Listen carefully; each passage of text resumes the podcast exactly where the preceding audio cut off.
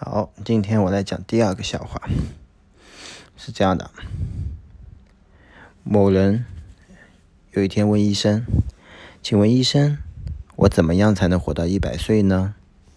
医生说：“第一，你要戒酒。”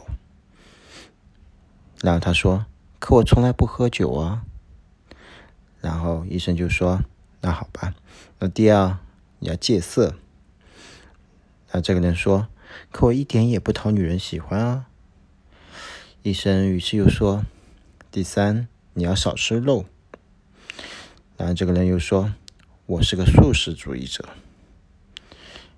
于是医生叹了一口气说：“既然如此，那你为什么还想活这么久呢？”